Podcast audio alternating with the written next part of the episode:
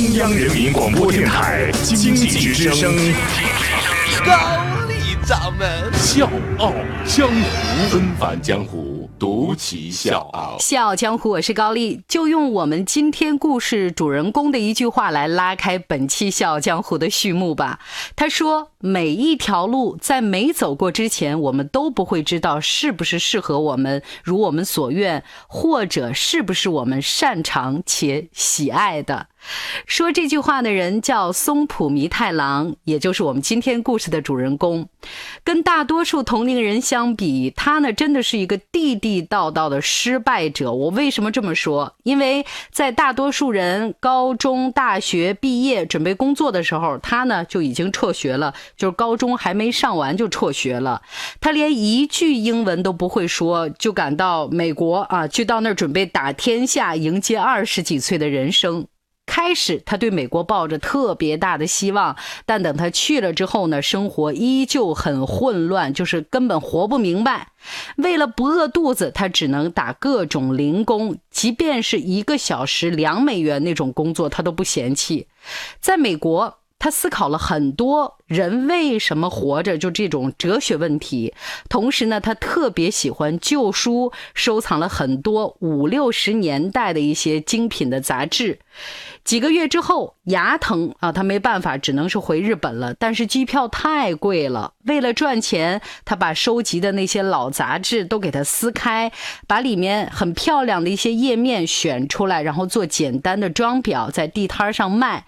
结果谁也没想到，这个不经意的举动，让他意外的收获了一批新潮的设计师，得到了他们的青睐。他也从那个时候开始进入到出版行业，从此创造出。了一个出版界的神话，把老奶奶看的杂志变成了一百万册的生活指南。纷繁江湖，独起笑傲，高丽掌门笑傲江湖，敬请收听。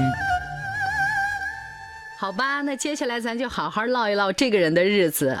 二零零七年开始，我们故事的主人公松浦接手《生活手贴》这本杂志。那个时候呢，松浦已经是四十一岁了，就是不惑之龄了。要告诉各位的是，这是他人生第一份正式工作。你说上哪说理去？四十多岁才正儿八经开始工作。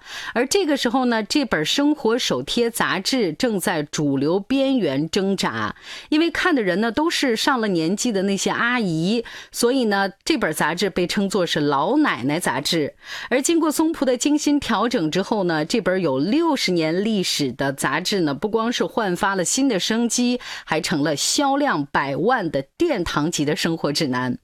我们来看这个杂志是怎么做的，就是它没有做任何广告，里面呢都是关于生活的一点一滴的细节，靠着质量和用心的内容，简约朴素的生活手贴受到了广大读者的喜欢。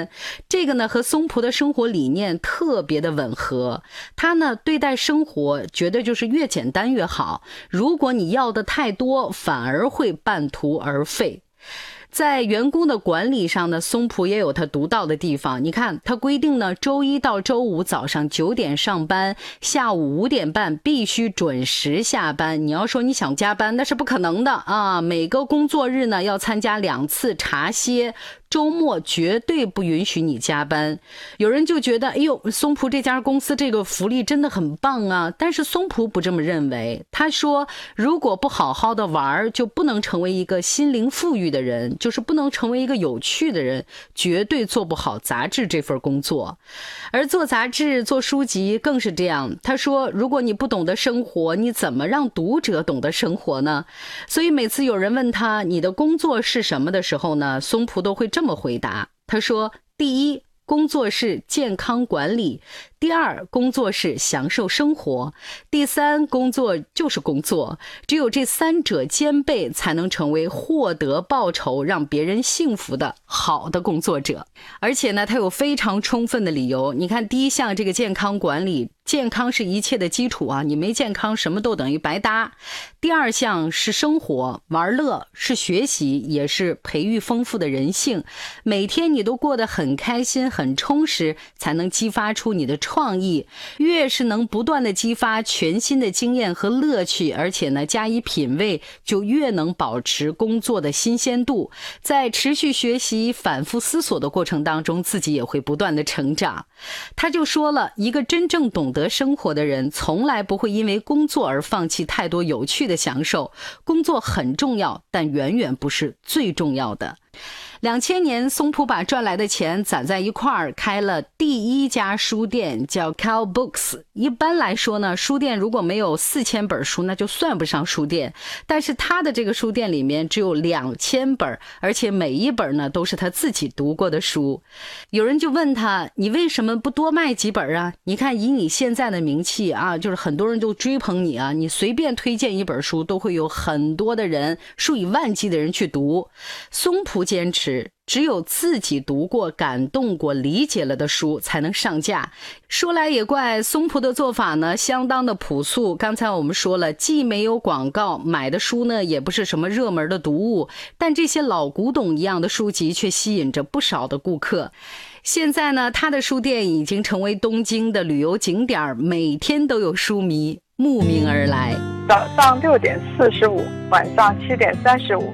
欢迎收听高丽掌门笑傲江湖。大家好，我是叶檀。松浦的个人生活呢，特别的有序啊，几十年如一日，过的就是感觉像我们觉得就是苦行僧一样的生活。他每天早上五点多起床跑马拉松，七点进公司工作，下午五点半结束工作，晚上七点呢和家人一起吃饭，十点准时睡觉。但是在财富的使用上，他是属于那种大手大脚一类的。他的观点是，为自己投资的时候，千万不要吝惜钱。大家思考的都是怎么经济实惠的学习英语，但真正要学习一件事情，最快最直接的方式，难道不该是毫不犹豫的花钱吗？这就是他的生活理念，也是他的消费观。最后呢，我想跟各位分享在生活上松浦的一些人生信条，我觉得特别有趣啊，也特别值得大家在一起探讨。比如。他会一周买一次花儿因为他很重视在生活当中摆放有生命而且美丽的东西，他很爱惜它们。他还说，与其读一百本书，不如把一本书读一百遍，尤其是好书。而且还说，美味的食物呢，不是指那些高级的料理，只有用心做的东西才会让人感到美味。另外呢，松浦他很信奉不要养成根据价格来判断价值的习惯。贵的物品自有贵的理由，便宜的呢也有便宜的道理。真正想知道的事儿，只能花钱。越是年轻，越应该花钱，不然等到四五十岁买到劣质品的时候，你会被人笑话的。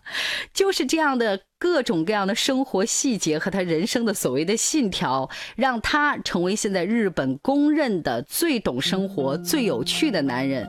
虽然大家都这么看待他，但是呢，松浦依然很谦虚，他觉得自己没做什么，只是真诚的面对自己，尊重自己的内心而已。那你想不想见识这位日本最有趣也是最懂生活的男人呢？那稍晚的时间呢，各位可以登录《经济之声·笑傲江湖》我们的公众微信来一睹主人公松浦的真容。小江湖，我是高丽，明天见。